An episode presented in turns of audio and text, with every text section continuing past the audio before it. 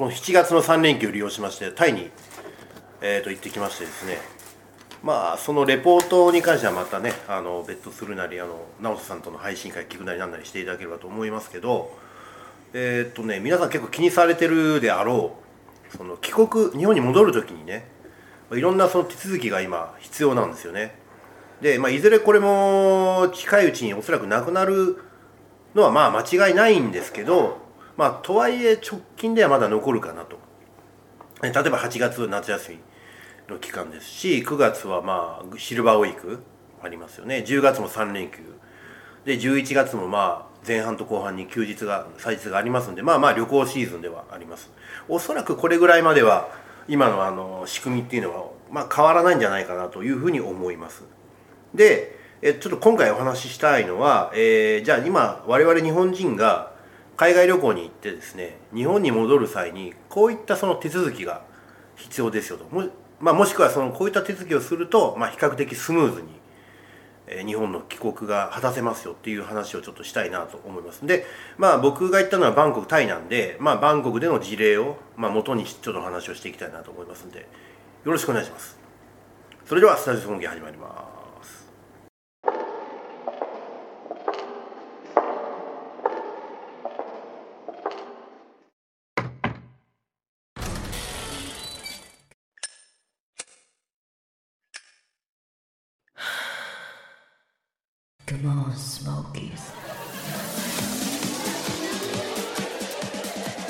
というわけでございまして、えー、と本日お付き合いいただくのはバシです。ニコラス・ケイジです。はいよろしくお願いします。どうですかね皆さん海外にそろそろ出ようというモチベーションが湧いてくるかと。キャプテン何年ぶりに今回のタイは？ちょうど丸3年ぶりですね。3年前のタイツアー以来ですね。2019年6月にタイに来ましたもう同じタイミングでタイに行くはずでした、そうだよね。いろいろあって。ワーケーションで。いろいろあって。もともと俺それで行くってしたんだもんこの時期に。あなた行かなくなっちゃうんですそれで8月に行くっていう考えてたんですけど、はい。8月も今行けなくなっちゃってるっていう。そうなんですよね。で一応ねあの今出国することに関してはもうはっきりコロナ前とまあ全く変わんないです。うん。えっと、はい。出る時に陰性証明書いらない。いらないいらない。らない全くい。らない。タイに入る時にいる。タイに入る時にいるのは、えっと、いわゆるワクチンパスポート。ああーワクチン3回打ってはい。ます、その僕のスマホにも入ってますけど、はい。打っててほしいなスマホの画面を見せればいいんですか？えっとねただ僕入国の時それ見せたかと見せてないです。ああ、それさえも入れない。うんいらなかった。で実質なしみたいな。なかった。で結局あのね羽田のイミグレーションを通過した時にびっくりしたのが、はいこれまでほらあの PC ってカバンから出さなきゃいけなかったですよね。はいはいはいはいはい。あれいらない。ね、なんで？あの検査機のスキャンする機械が多分高性能になったんでしょうね。ああ、そういうこと？うん。で PC 出す出さなきゃいけないの？いやもうもう中に入れたもので大丈夫ですと。うん。でえっとすごいねあのイミ羽田のイミグレーション僕びっくりしたんですけど設備が相当変わってたんですよ、うんうん。で結局まああのガラガラだったんで、うん。イミグレの検査官に少し話したのは、うん。やっぱり東京オリンピックのためにやっぱり設備投資をかなりしたんだということは言ってました。はテロ対策もあったんいですね。まあそれもおそらくあったと思いますね。でただまあこういう状況なんでまああんまりね稼働しないのは残念なんですけど、みたいなことを言ってました。はい。でまあイミグレからスムーズに行きました、でまあバンコクスワンナプーム着きました、でスワンナプームで僕飛行機降りた時にあのずっと寝てたんで深夜便で行きましたんで。はいはいはい。あの入国カードって必要だったじゃないですか。エントリーカード。長細いのね。はいはい。で僕は基地を寝てたんでもらい損ねたと思って、あの飛行機降りてイミグレの近くの空港職員に、はい。あのエントリーカードくださいって言ったら、うん。いらないって言われたんですよ、ほう。うん。まあ、実際いらなかったです、はい。でまあイミグレに行きました。イミグレもガラガラですわ。誰も待ってない、はいでイミグレの係官にパスポートとあとあのチケットうん。航空券見せてもう秒で通過ですわ。それね、その当日に、はい。あのツイッターかなんかでキャプテンがそのそれ上げてて僕、ええすぐに反応して、はい。え本当にそのイミグレカードいらないんですかって本当にいらなかった、はあれはえそれはタイがそういういらない制度になったおそらくそうなんじゃないですか。まあ他の国はちょっと僕正直わからないんですけど、まあ、少なくともタイに関してはいらなかったですね。はあ。全くいらなかったです。はいはいはいはい。でまあそこからえ通過してまあタイに過ごしたんですけど、うん。で滞在中に必要なことがあってその PCR テストを受けてくださいねというのがあります、帰国のためにね、うんで僕 PCR テストこれも受けたことないんですよ実は。うんうん。でその仕組みもわからないしまましてや外国の病院で受けなきゃいけないって全く分かんないじゃないですか、うん。なのでたまたまそのその前にバンコクからまあジャカルタからバンコクに移住したカスタムさんが日本に帰国してたんで,、うんでカスタムさんに「どこがいいですかね?」って言ったらもう一択だと、うん。バンコクであの PCR 検査を受ける一択だと。でメドコンサルタンメドコンサルトっていう病院を紹介してもらって、ここが一番ええでと。値段も安いし融通聞かせるでみたいなことを言われたんですそのゆ融通にはちょっと含みがあるが気がしますねありました。どこどこにあるんですか？えっとねトンローもしくはプロンポンの駅から、えー、と売売宅だと多分5分かからなかかかるぐらいあのちょうど日本人街のど真ん中ですよ、はい。あの富士スーパーとか。ああじゃあ中の方まで行くんですか中で行きます。はい、はいはい。まさに。でそれがもう一択だとうん。いう話を聞いてで事前に予約していけるんで、うん。ウェブサイトから。はいで予約していきました。で予約していくと本当に日本人のあのお客さんばっかりではい。すんごい人が多くて。ドクターはタイ人ドクターなんですか、タイ人です、はい。で、もなぜか日本人御用達なんですか？ご用達、まあ、日本人街にあるんで。ああそういったことはい、で費用もえっと1500バーツなんで今おおむねかけるようにしてもらえばいいんですけど、うん大体6000円ぐらい、うん。で大体他のとこだとやっぱり3000倍ぐらいするんじゃないですかほう下手したら。ほうほうほでああ全部安くできるんだな。ってまず一つ驚きましたね。でまあ事前にまあ予約していったんで、まあ、スムーズに行きました、うん。でもすぐ終わりました、うで予約していったその証明うん予約表みたいなのがあったんですけど、まあ、それを病院の受付で言うと予約表がもう束束になってるんですよ、うんうんうんでそれをまあ探してくれて僕に渡してくれて、それを受付まずお金払います、でカードを払いますこうねでその後に検査場行きます、こっから受付から検査終わって出てくるまでまあ10分15分ぐらいではい。非常にスムーズに終わりましたね。であとびっくりしたのが、お金払った後に領収書も来るんですけど、はいはい。それと一緒に、えー陰性証明書を おおおっと？カスタマーさんがはい。ここ一択だって理由がそのそう辺にまさに 陰性証明あのねそもそも、えー、と陰性証明書ってその帰る時にあのファストレーンを使うために MySOS っていうアプリの中に登録しなきゃいけないんですよ、はいはいはいでそのためにその陰性証明書をもらって、うん。でそれをアップロードしてくださいっていう流れがあるんですけど、はい。まあ基本的に検査の結果が陰性証明書で送られてくると思うじゃないですか。うそうではなく陰性証明書の原本を先に渡されるんです、ん。病院のあのハンコとあのドクターのサインが入ったやつ、はいはいはいで日付と名前がブランクなんですよ。うんはい。それをああとは自分で書いてくださいねっておっしゃる通りでです。はい。渡されると。渡される。結果は翌日メールで来るはい、でそれはまあ陰性証明書としてもいいみたいなんですけども、うん一応あの日本政府のフォーマットに基づいた陰性証明書は受付時に渡されます。うんでポジティブかネガティブかっていうチェック項目があって翌日そのメールで送られて送られてきた結果を自分で書いて名前も日付も自分で書くと。でそれを写真写メで撮って MySOS の中のアプリにアップロードすると。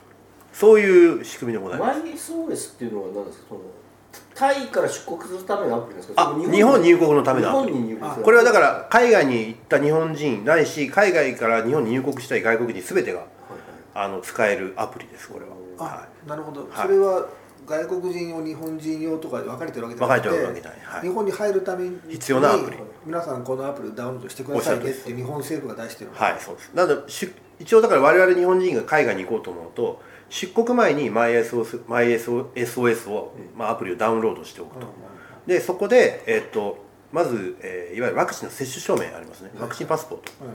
これ多分これもアプリがあるので、はいはい。でこれをデータをそこに紐付けるんですよまず、うんでただそのためにワクチンの接種証明ってあのアプリで得ようと思うと、マイナンバーカードと紐付けるんですよ、はい。つまりマイナンバーカードがないとそれもできないんですよね、あなのでマイナンバーカードない人はこれ紙でやらなきゃいけないんですよ。ーはいはいはいはい。結構手間ですよね、はい、だからマイナンバーカード持ってるか持ってないかで相当その手間が分かれてしまう、なるほど。はい、帰国のためにね、うん。でまあこれで一応、えーワクチンの接種証明とあと、えー PCR 検査ネガティブでしたんで。ネガティブでしたと。ネガティブでしたから。じ自分で書いて。書いて。で写メで撮って。あの日本でいうと白紙の領収書を発行してもらった状態が タイの病院で出てきたと。ドまさにおっしゃる通りでそれでネガティブっても結果がメールが何であろうがネガティブにチェックしてそれを MySOS にスキャンすると。まさにね兄さんそこなんですよ。結局まあ PCR テストを受けてポジティブだろうとネガティブだろうとまあぶっちゃけ何とでもなるっていう話もあるしでこれは言っちゃっていいのかどうか分かんないけど例えば我々みたいに集団で仮にツアーで行くとしますよね。そうすると1人 PCR テストを受ければなんか怪しげな話が。言っちゃっていいか分かんないですよ。分かんない。一応ラジオなんで言いますけど一応原本が来るわけですよ。で原本ってぶっちゃけカラーコピーあー。しちゃえばですね。原本をイミグレに見せるわけじゃなくて、原本をスキャンした画面を見せるかそうですそうら解像度はあまり問われない、問われないんですよ。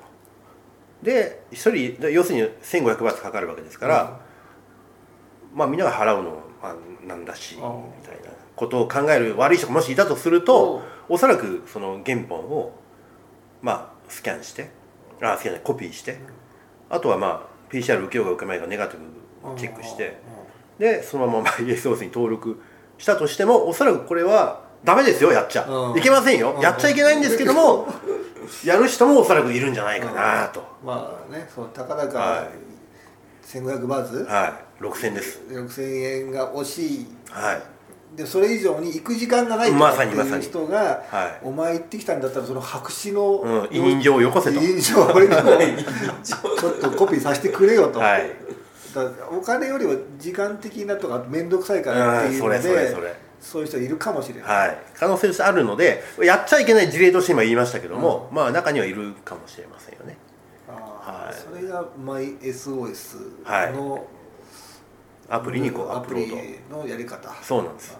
でその MySOS もあのーそのデータをアップロードしていくとその画面がどんどん変わっていくんですよね。要するにグリーングリーンになったりダメだと赤だったりまあするんですけど。で一応この MySOS を完璧にあのー完了させるとまあファストレーンをうん。帰国時にファストレーンを通るための QR コードみたいなのが出てくるんですよ、うん。でそれを、えー、と帰国した時にいろんなところでスキャンしていって、まあ、あたかも水戸黄門の印籠のごとくこのわわしはこれは SOS は OK やみたいな感じで。あそれ毎回毎回スマホの画面をはい。なんかの機械にピッてかざしておっしゃる通りですスキャンするっていはうチェックポイントが何個かある、ありますあります。でこれがまあまあ大変でした。いななんで何個も分かれてるんですか？や要するにそのけん検査するそのチェックチェックするポイントがいくつかあるのよ。簡単に。でもい1個通ったら残りも全部同じじゃないですかいやいやだからその項目項目ごとにチェックする人がいるのよ。こでそこを通っていかなきゃいけないのよ。これがなかなか大変なのよ。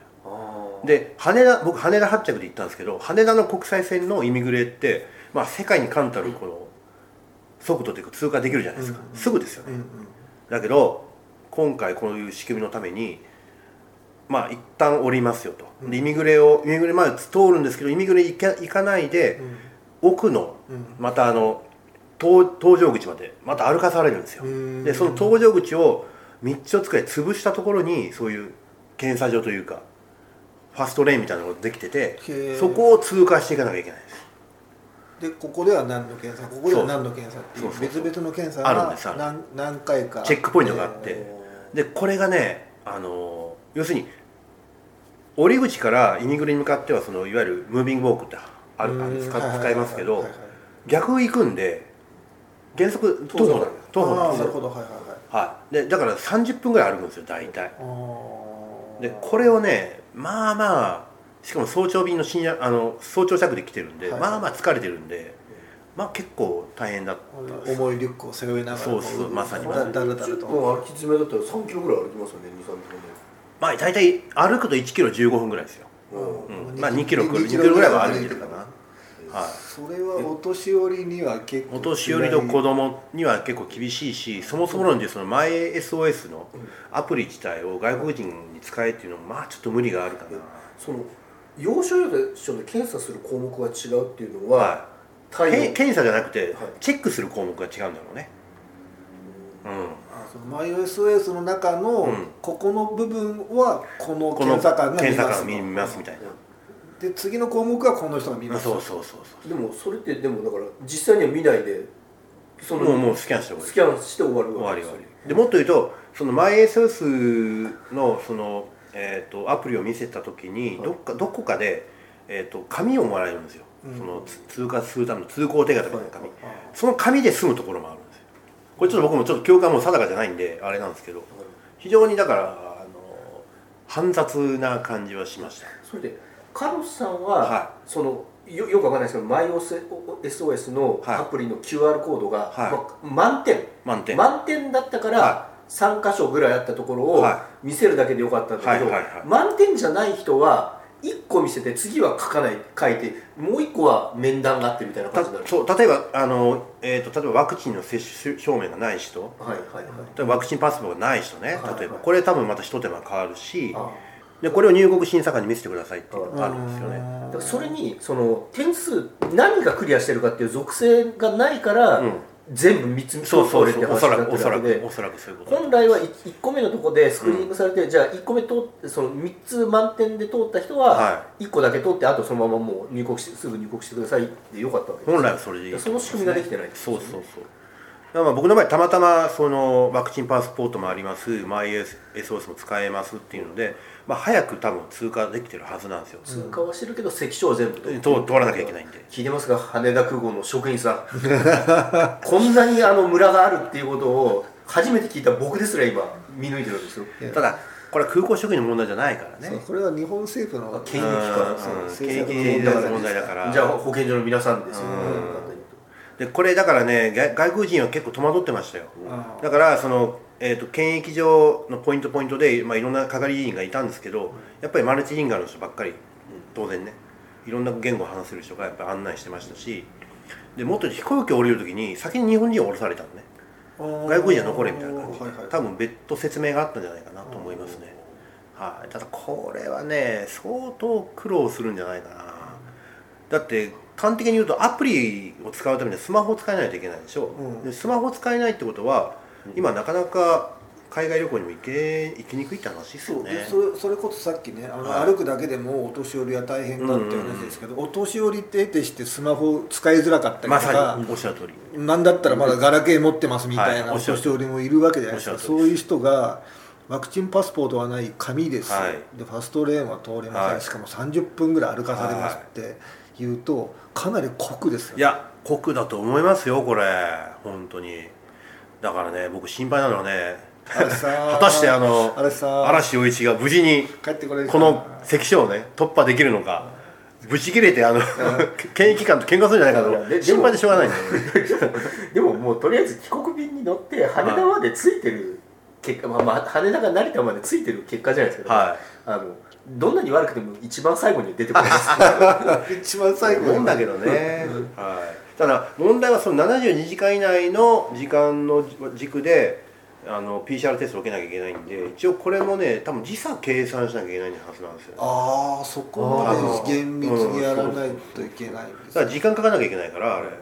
時差の計算多分必要になる日と思うん本に入国する時間の日本時間から換算して何時間前？72時間前にあのやってくださいって話ですよね。だこれ結構ねまあきついと思いますよ。はっきり言って。うん。ぼーっとしたらやっぱり時間間違っちゃうしね。僕昨日ね、はい。東京であの白人と飯食ってたんですけど、うん。そいつあの昨日オーストリアに帰るって言ってたはいはいはいはい。PCR 検査受けたって言ったら、うん。そんなんいらないオーストリアはもうフリーだよって言ったんですよ。だから全然違うんですいよ、ね、や欧米はもうフリーですよ欧米はね。ただ東アジアに関してはまあそうでもないですよね。中国もまさにそうだし台湾なんてまだ入れないでしょ。で日本はこんな感じ。だから多分まあそのエリアというか国によってやっぱり状況違うんだろうなとは思いましたね。うん。ちなみにタイに行ったらあのマスクの装着率は9割でしたね。結構ちゃんとしてる。それはねびっくりです、うん。ああのんなまあ日本もクソ暑いですけど、うん。そのベトベトに暑い中でも中で。そう、うん。そうあの2つびっくりです。そのあのマンペイライなあの国民知識の人たちがねちゃんと守ってるってことが一個驚きでもう一個は日本以上に草厚いのに、うん。この辺口の中ムレムレじゃないですか。でもちゃんとやるんですね。してましたね。してないのは欧米人とインド人だけ。それはえその店舗の中じゃなくて道歩いてる人もマスうん普通に。そう外歩いて。る、うん。あれはちょっとびっくりしたかな。あそう。うん。なんでと思っちゃったであの店の中は例えばゴーゴーバーとかは。僕行ってない。夜の夜のお店でマスク外してくれてるかはまちょっとごめんなさい見てないんで。まあなんとも言えないです。あまあ顔よりも腰のくびれでですよとはいえとはいえですとはいえじゃない？っていうなんか。そうまあね。顔半分マスクで見えなかったらゴーゴー城指名しようがないですよね。その通りなんですけどちょっと見てないんでなんともなんでとも今回はナイトライフは楽しまなかったんです。かうんそうですね。うん何しに行ったんだかみたいな。うん。あのなあのゼロでした。はい。ノーブンブンってこと、はい。ノーブンうんまあはい。ノーブンブンではないですね。はい。そうだからまあ帰国の時にちょっとこういう手間があるのとただまあ事前にそういう準備をしてさえいれば、まあまあ時間はかかっちゃうけど大丈夫だと思います。であと成田じゃない羽田のその最後イミグレ通過した時にあの検疫所あるじゃないですか。はいはいはい。通関所通関所ね、あそこもえっ、とまあ10個ぐらい本当ありますよね。あの通関する場所。うん。でもあれは3つぐらいしか使えないんですよ。それはあえて絞ってるんですなんかね QR コードをスキャンする機材置いてあるのが3つしかないみたいなそんな表示があったので。その機械が3つしかないわけなわけないと思うんですよ、うんうんうん。その検疫官の人の数が足りてないから。かもしくはもうあの人が少ないんで絞っちゃってるか。ただもう結構な長蛇の列になってましたけどね。で慣れてない人は当然大半なのであの結構前のその検査で詰まってて時間かかっちゃってて後ろでおっさんが「何やってんだよ」って怒鳴ってましたけどね。あまあお互い様だからねって思うんですけどね。確かにね。うんこの人は悪いわけじゃないですね。そうそうそう。ちょっとまあ思ったよりは帰り帰国の時に手間はかかるのは間違いないですね。そこでもし、ねは熱なんかあろうもんなら、うん当然大変なことになるんですよ、飛行機乗れないですよね。おそらく。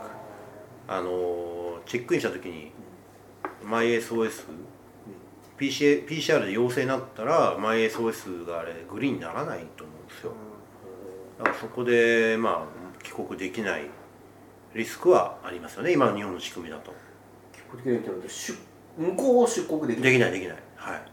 それはあれですかね。その空港のはカウンターとかであるこうなんかレーザーで出してるその体温チェックい、いみたいなやつ。や要するに PCR テスト陽性だったらすでにそこで空港のチェックインカウンターで跳ねられると。思そうの PCR 検査はね、はい。さっき言ったスキャンすれば、はい。証明書をスキャンできるでしょ、はで自分の体温とか別に入力しなくていいんですか？かんないです、はい、だからこれはあくまでもそのバンコク限定の話なので、うん。他の国では多分違うと思いますけどあの そうですね。うん。でもし PCR がメールではい。ポジティブって来ちゃったけど、はい。でも無症状だから、ネガティブって自分で書いてスキャンしちゃって、はい。で熱も幸いないしで入国できちゃうこともできない、できると思います。あの体温チェックはなかったそこから先。一切。一応まああのなんか手首ピッとやるような場所はあったことあったんですけど誰も気に留めないし。なんかてっきりこのえ僕マイ SOS 知らないんですけど、はい。マイ SOS ってすごく高性能で自分の体温とかもねなんかこう登録するのかなと思ったんですけどそれはなかったないんですねそのなかった。PCR の証明書をスキャンすと、るだけ。はい、あとそのワクチンパスポートのアプリとの連携をさせるためだけのものなので。あーで日本に戻ってきてそのえーまあな何をしてくださいねって指示もそこになかったですからね特に、はい、でしばらく経つとその連携じゃも解除されちゃうので、うん。まあ、SOS 自体が。だからまあそこはそれでスムーズはスムーズですけどねただまあ怖いのはやっぱりその PCR で陰性だと陽性になった時にそれをどう判断するか。間違いなくあの帰国便には載せてくれないと思うのでそしたらまあまた現地でしばらくいなきゃいけない。で PCR でまた陰性証明取らなきゃいけないって話ですよね。うーん。ここはちょっとリスクはリスクですね考えちゃうとやっぱ、うん。向こうが行き受け入れてくれるようになっても日本に戻ることを考えると、ポンポンとはいけないですいやーそうなんですよ。本当に、うん、そう考えるとその外国人客旅行客が今日本にそのなかなかそれはそれは来れないよねっていう話ですよね。あでもそこまでやっても今、あのい日本の陽性率って世界一なんでしょ？あのまあ数えてるから。検査してるわけだからだって欧米は検査すらしてないでしょ。だからそれはやっぱアップルとアップルじゃないですよね。あのだってやり方が考え方が違うわけだからそれを違うのに違うやり方をやってるのに陽性者の数で日本あ世界一ですよなんて言ったところな何の意味があるんだろうと確かに。ア思いますップルとオレンジぐらいになってますよね。そうそう。アップルとバナナぐらい カウントするんだったらなんかコロナと思われる風邪でし死んだ人の数で死者数とかね。死者数でそうそう。それはそれならフェアだけ絶ど。絶対的な数ですよね。死者数だったそうらねなんですよ。だからちょっとねそこを言ったところで誰も得しないしいや得しないって有効な情報じゃないっていう意味で。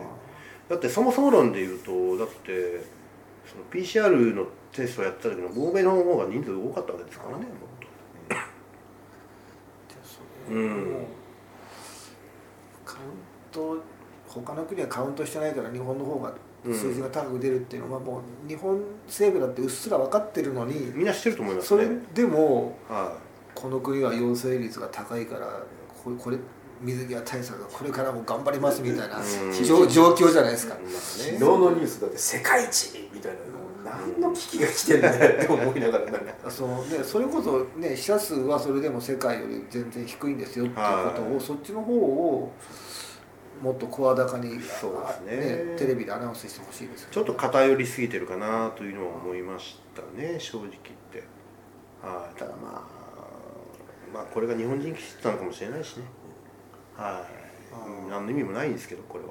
ね、これが、ね、モンキーポックスがどれぐらいこううん。コロナと同じような道をたどるのかわかんないですけど、まあ、まあどちらかというとあの病気はあのあの LBK ですはいはいっていうふうに一般的にね言われてます。何とも言えないですけど。まあちょっとそんな感じのあの状況でございましてまあぶっちゃけ面倒くさいっちゃ面倒くさいですけどもまあ普段からスマホを使いこなしてまあ QR コード決済ができてるぐらいの人だったら、うん。まあ基本的にこの仕組みは問題ないですが大前提としてあのマイナンバーカードうんを取得していないとこのアプリ自体もフルでは活用できないので、そこは結構ネックかなと思います、で今マイナンバーカードってあの作ろうと思うとまあまあ時間かかっちゃうしあ。と一回役所に行かなきゃいけないんであれめんどくさいんですよね。そうですね、はい。そこはやっぱりあるかな。うん。この秋ぐらいに海外に久しぶりに行こうと思ってる人は今のうちに、今から。うん今から。今のうちにマイナンバーカードを取得して、はいうん。でワクチンパスポートとか SOS とかはい。に紐付けをうん。しといた方がいい、絶対ですね。はい。まあ SOS かあマイ SOS とかはまあ行く直前全然構わないですからワクチンパスポートの接種証明っていうのはあれ結構便利ですよやっぱり。あの紙じゃなくてあのアプリでやると。あのワクチン接種するとデータもアップロードしてくれるんで。そうそう。僕も、はい。あのスマホに入ってます。はいはいはいはい。3回目受けたら、うん。あの更新されてます。そうそうそうそう便利は便利ですね。マイナポータルとマイ SOS を入れないといけないダメだってことですよね。マイナポータルではないね。あマイナポータルじゃないですか、はい。マイマイマイナンバーマイナンバーカードをはい。あのーまずワクチンワクチンパワクチンの接種接種証明ワクチンパスポートに紐付けするときにあのねカードをスキャンするんだよね確か。それであのデータを紐付けさせるんででそので紐付けしたデータを接種証明を MySOS の中でまた紐付けさせるんですよ。だからマイナポータルはまたちょっと違うかな。はい。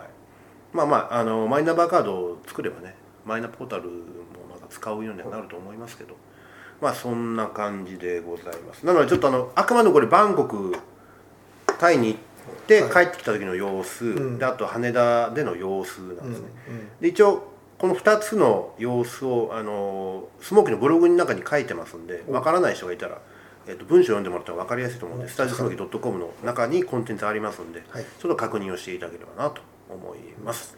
はい、というわけでございまして今回は、えーまあ、海外旅行に行ってね、まあ、行く時は簡単ですけど帰ってきた時の、まあ、手続きのやり方っていうのをちょっとお届けしたくて、えー皆さんとお話しさせていただきました。ありがとうございます。ありがとうございました